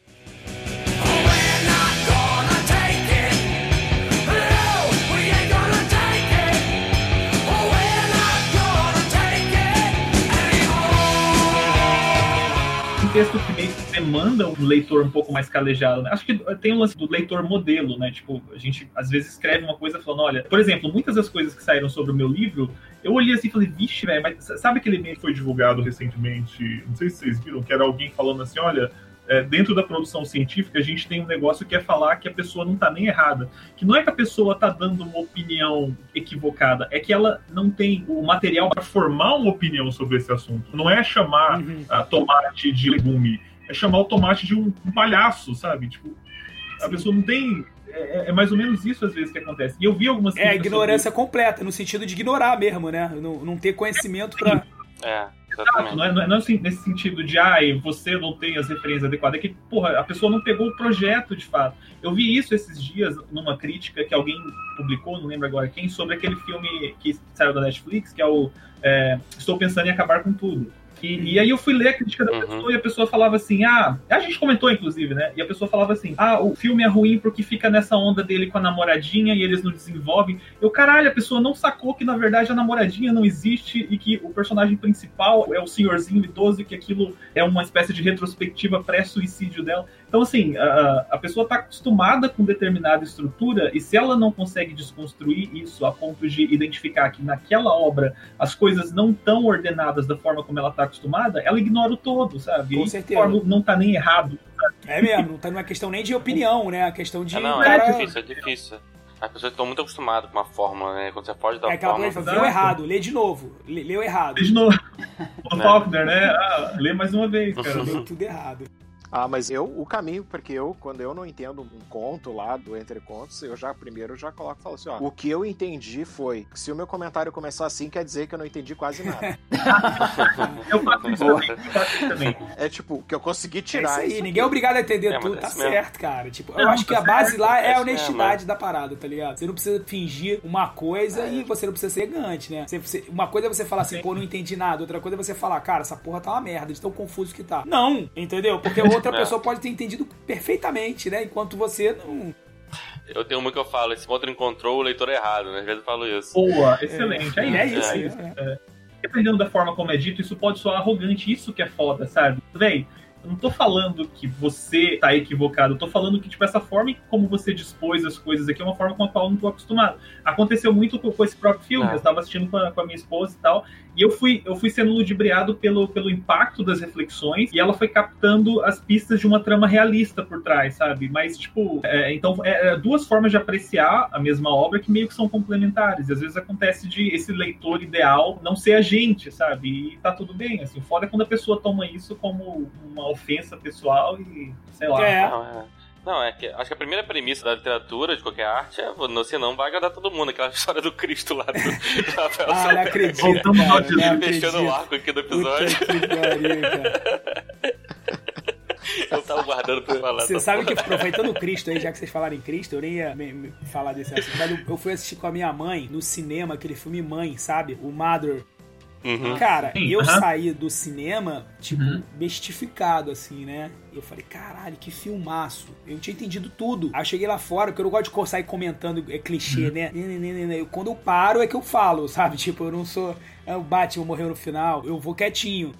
Até, até o negócio. Aí conversei com minha, minha mãe, cara, que filme horrível. Virou pra mim e falou: Nossa, que filme horrível, horrível, horrível, horrível. Eu não entendi nada. O que, que aquele cara. Aí eu fui começar a falar pra ela, mostrar né, a simbologia do, do filme, que, porra, e, e minha mãe é católica fervorosa, tipo, tá ligado? Mas ela não pegou nada, nada, nada, nada, nada, nada das simbologias todas, né? Aí eu fui explicando, ela, cara, ela adorou depois. Ela falou: Caralho, então fez todo sentido, sabe? Porque realmente vira outro filme, porra, né?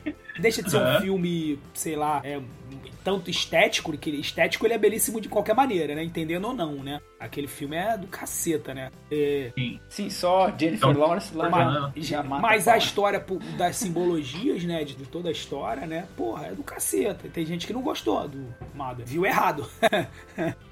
Sim. É, é.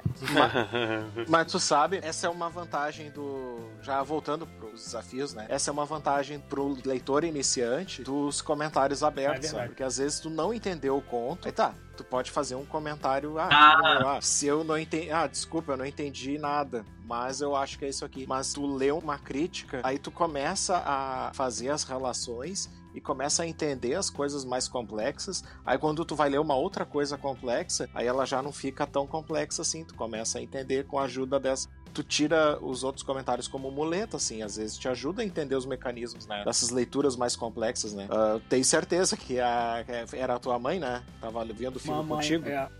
É, quando ela vê um filme mais complexo, o próximo filme vai sim, ser menos sim, nublado, sim, sabe? Ela, ela agora fala assim: meu filho, vê esse filme e, e me diz o que, que você achou. e me diz o que, que você achou. é, aí às vezes ela fala assim: não, é isso mesmo, eu entendi isso aí também. É isso mesmo? Eu falo, mãe, eu acho que é, porque foi o que eu entendi também. Sabe? mas eu acho que isso, isso aí não se aplica só aos filmes, não. Acho que tem, além dos filmes, tem vários livros mesmo que a gente, se for ler sem ter uma informação, sem ter uma ambientação uma contextualização anterior, a gente não consegue absorver tudo não, cara. E eu, eu era meio reticente quanto a isso, né? Aí até foi minha esposa que falou, não, isso, para entender esse livro, a gente tem que dar uma analisada no que o pessoal tá, enfim, dar uma explicação de alguém que viu, entendeu e nos preparar, porque senão você não vai conseguir entender. A função da crítica? É, exatamente, não, não, não é não é o, o spoiler em si, né? Tem cara? que preparar o leitor, né? É isso mesmo, é isso mesmo. Exato, cara. E muitas vezes isso não, não, acontece, né? Tipo, porque hoje em dia a produção em massa da crítica ela é feita, sei lá, é a crítica jornalística, né? Eu nem falo muito da crítica acadêmica porque ela, ela é tão elitizada que ela não chega de forma alguma ao grande público. Mas a, a, crítica jornalística, ela é premida pela questão do deadline, né? Ó, saiu esse filme aqui na Netflix, a gente precisa de uma resenha para ele, e o cara tá lá com um monte de coisa para escrever, ele assiste o um negócio meio assim, ele pega, sabe? Então, tipo, existe todo um contexto de produção da crítica que às vezes impossibilita que as obras sejam apreciadas uh, no tempo necessário, que elas sejam digeridas, sabe? Tipo, é, existe uma pressão por produzir logo, avaliar, é, ver no Rotten Tomatoes, é. no, no Scooby, não sei o quê. Então, tipo. Pois é, mas tu pode às vezes pegar uma obra, por exemplo, que já tem muitos anos, como, por exemplo, Sim. uma obra que eu adoro, que é o Neuromancer. Pra mim, uhum. assim, pra mim é a melhor obra cyberpunk, assim, é a obra cyberpunk por excelência. Uh, e é uma obra que eu vi, assim, ah, muita gente falando, ah, que é ruim, que não dá pra entender, bababá. Quer dizer, eu acredito que as pessoas digam que é ruim. Eu, tenho, eu tive dificuldade de ler, eu tenho que dar uma nova chance, mas eu tive dificuldade de ler, né? não, eu entendo, assim, mas quando eu fiz a minha resenha do Neuromancer, é que eu pensei assim, se fosse para chegar assim, que nem eu vi muitas resenhas, porque eu olhei outras resenhas, né? E a maioria uhum. das pessoas deu para perceber que elas pararam para gravar um vídeo para dizer que não entenderam o livro e não conseguiam nem explicar o porquê. Eu pensei, ah, se fosse para fazer uma crítica assim, eu nem, nem começava a fazer o vídeo. Mas aí eu pensei assim, exato. dá elementos para explicar o porquê que ela é complexa, sabe? Uhum. Isso, exato. Falar, sabe, ó, é que ela utiliza uhum. esse tipo de linguagem, sabe?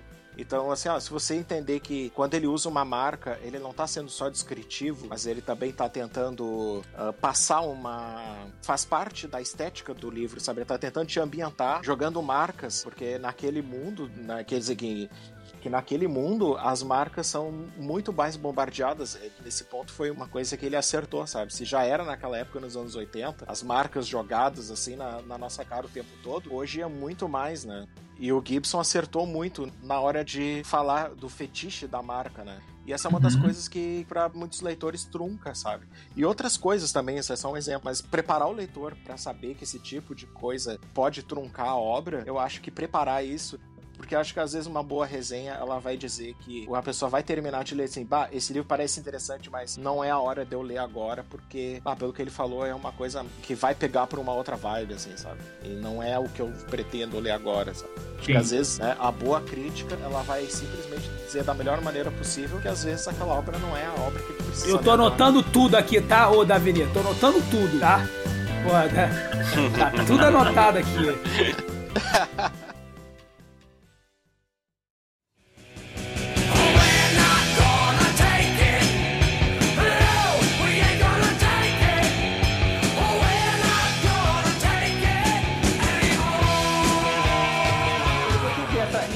posição assim de ficar no, no timão do Entre Contos até me rendeu bons frutos, né? Porque eu li como beta o livro do Felipe mesmo. Sim. E também o livro do Fábio, né? Uhum. Então, pô, pra mim foi uma, um privilégio ali, né? Nossa, até porque eu, no caso do livro do Felipe eu tinha lido, lógico, né? O, o conto, o spoiler, tinha feito a crítica lá, como ele bem lembrou agora há pouco. Uhum. E então foi bem legal de ver depois o, o livro mesmo, né? O romance, é, já numa fase bem mais adiantada, e, e, poder, enfim, dar minha opinião e ver como é aquela, não vou chamar de defeito, né, mas aquela observação que eu tinha feito lá no conto do spoiler ainda, como o Felipe soube trabalhar isso daí, transformar os caras, tanto o o autor como crítico, né? É, meu, em pessoas de verdade, vamos chamar assim, né? Aquela cena, pô, que até no início do livro, né, que o cara indo para um estacionamento de um posto de gasolina para, enfim, ficar com a menina lá, porra, cara, aquilo lá é humanidade pura na veia, né? O cara é um filho da puta de primeira linha, né? Eu fui julgado, cara.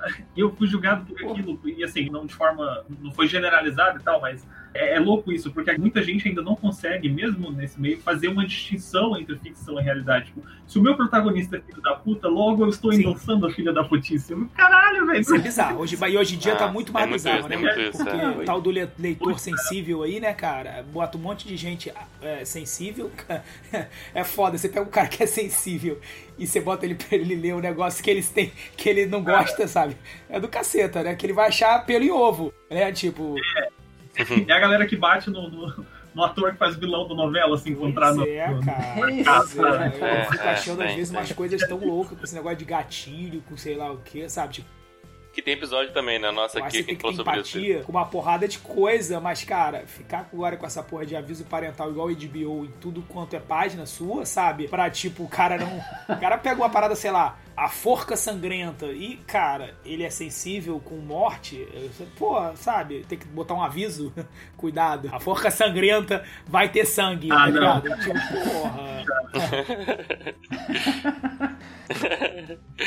Aviso de gatilho de forca Mas sangrenta. eu acho que o Entre Contos tem que ter um gatilho pra preguiçoso. Ah, sim. Né? Isso, não quer, se tu não quer ler 30 Pô, contos... Não, mas cara, é todo desafio eu tenho que entrar Mas o, o slogan que o Gustavo criou é um gatilho, porra, sensacional, que é orgulhosamente leitores, né? Curiosamente leitores. Sim, mas todo desafio tem que lembrar isso aí, cara. Exatamente. Cara, porque ali, eu não lembrava desse slogan, mas eu lembro do detox literário e aquilo pra mim é muito significativo, cara. Porque ali você, de fato, se desintoxica de uma série de vícios, assim, de, do vício de achar que... É, é bizarro, porque as pessoas, às vezes, elas desenvolvem uma hipocrisia estética e elas não percebem. Porque, assim, se você envia um livro pro seu amigo, ou pra sua mãe, ou pro seu um camarada seu e elogia muito, parece que nem passa pela cabeça desses autores que na construção desse elogio tem interferido a, a essa subjetividade. Cara, você é meu camarada e tal, tipo, você é meu filho.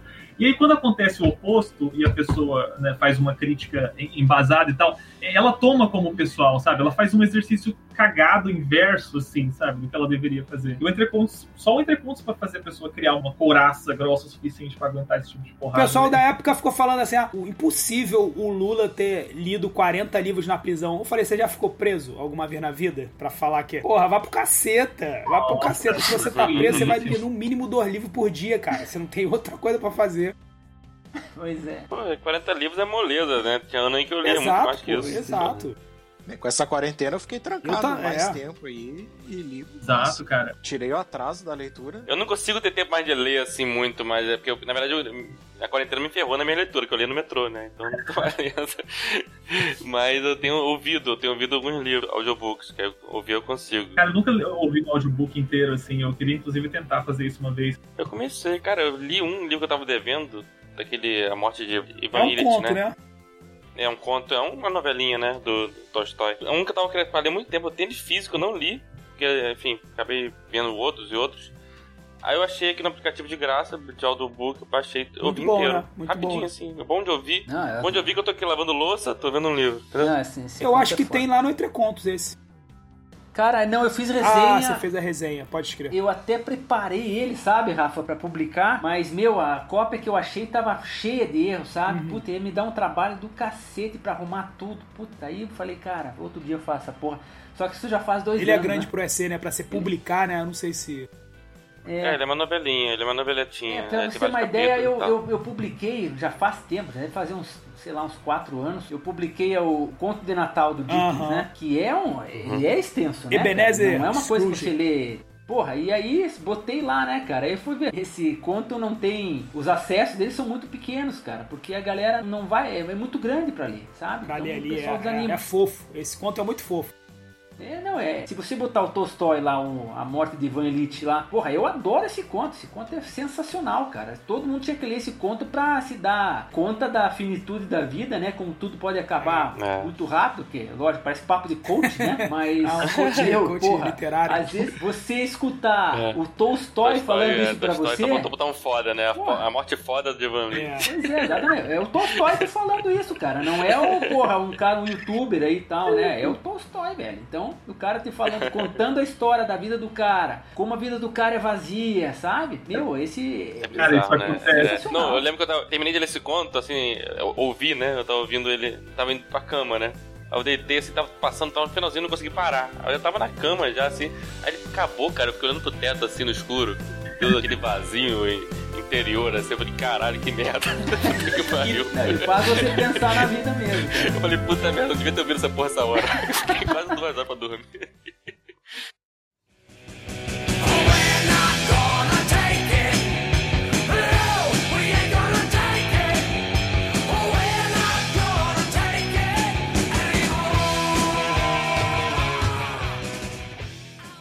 Falei o que eu penso dos concursos, né? Então fala o que você pensa dos concursos. Ah, eu acho o concurso, assim, eu começo sempre achando que ele é muito justo. Eu dou o benefício da dúvida pro concurso, assim. E aí mando. Aí eu continuo achando que ele é justo. Quando eu não ganho, eu falo, pô, essa porra tá armada. com certeza, com certeza estão roubando aí, porque, cara.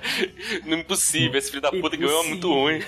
É, tipo aquele tipo tiozão que joga na Mega Sena toda semana, e quando ele não ganha, ele fala assim: porra, essa ah, porra é armada, tá com roubando, certeza. É, coisa, porra, é... Lavagem de dinheiro. É lavagem de dinheiro. Lava... O, o, lavagem de dinheiro, cara, é a solução, né, lógica de todos os problemas no Brasil. Todo mundo fala assim, aquilo ali é lavagem de dinheiro. O que ele entende? O cara, o cara não entende, ele fala, aquilo é lavagem de dinheiro, com certeza.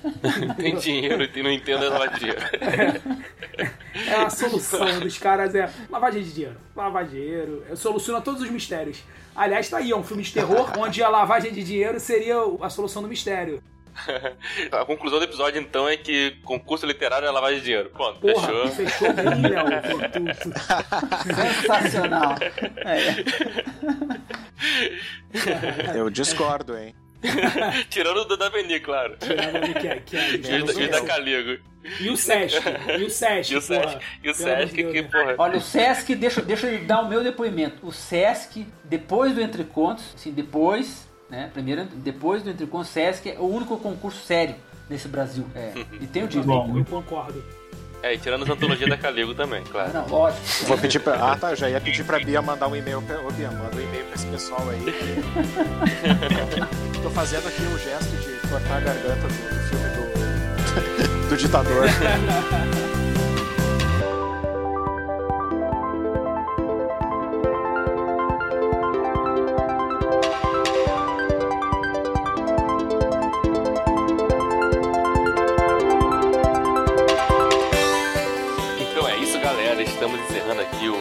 episódio do podcast Esculachos Cacofônicos.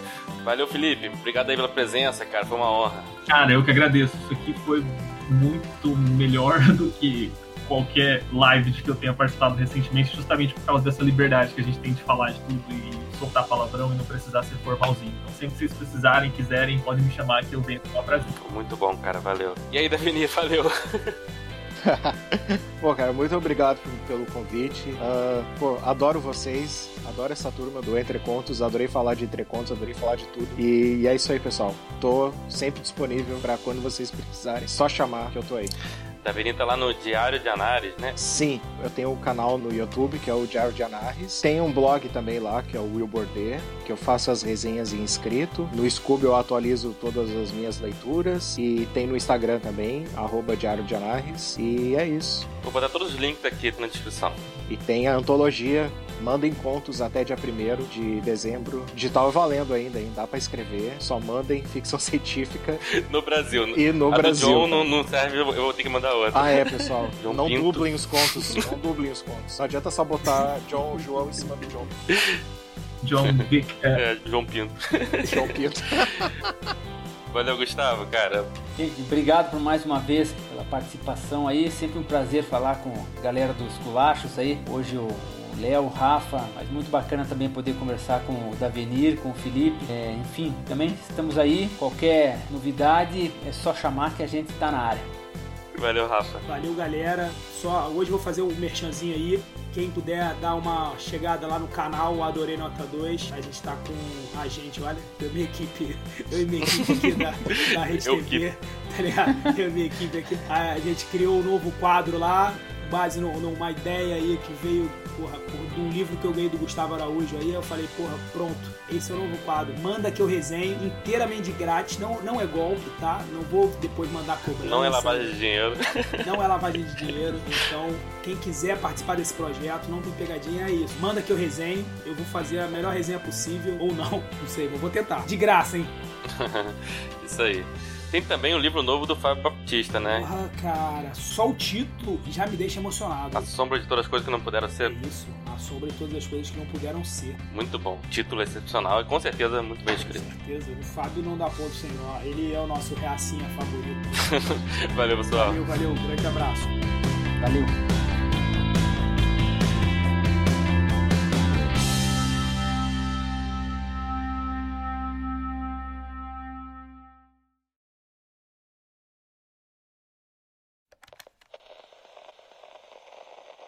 Não, tô vendo que a gente ser. Eu falei, vou, vou, tentar aumentar o tema do episódio, não ficar só no concurso e falar sobre literatura em geral é, mesmo. Vai ter que é. botar entre contos também. Talvez esse seja o que a gente falou mais de entre contos. É. Não, mas entre contos faz parte do desafio, né? Faz parte do desafio, né? É. De... Não, eu acho que tudo entra no, naquele afins que você falou lá no início. É, o afins. Ai, o Léo é um cara muito à frente, né? O, o Léo tem uma, uma genialidade que você às vezes você, escapa da gente. Você vê que eu tava brincando você... com afins e agora faz todo sentido. Ele já Exatamente. Só falou de afins, ele falou muito mais de afins. É, a visão do futuro do Léo. Né? É, eu coloco assim, ó. Coloca afins primeiro. Coloca afins primeiro. É, aí. Afins e concurso literário. Mexe na edição do áudio aí, cara. Na hora que for botar, bota uma ficha.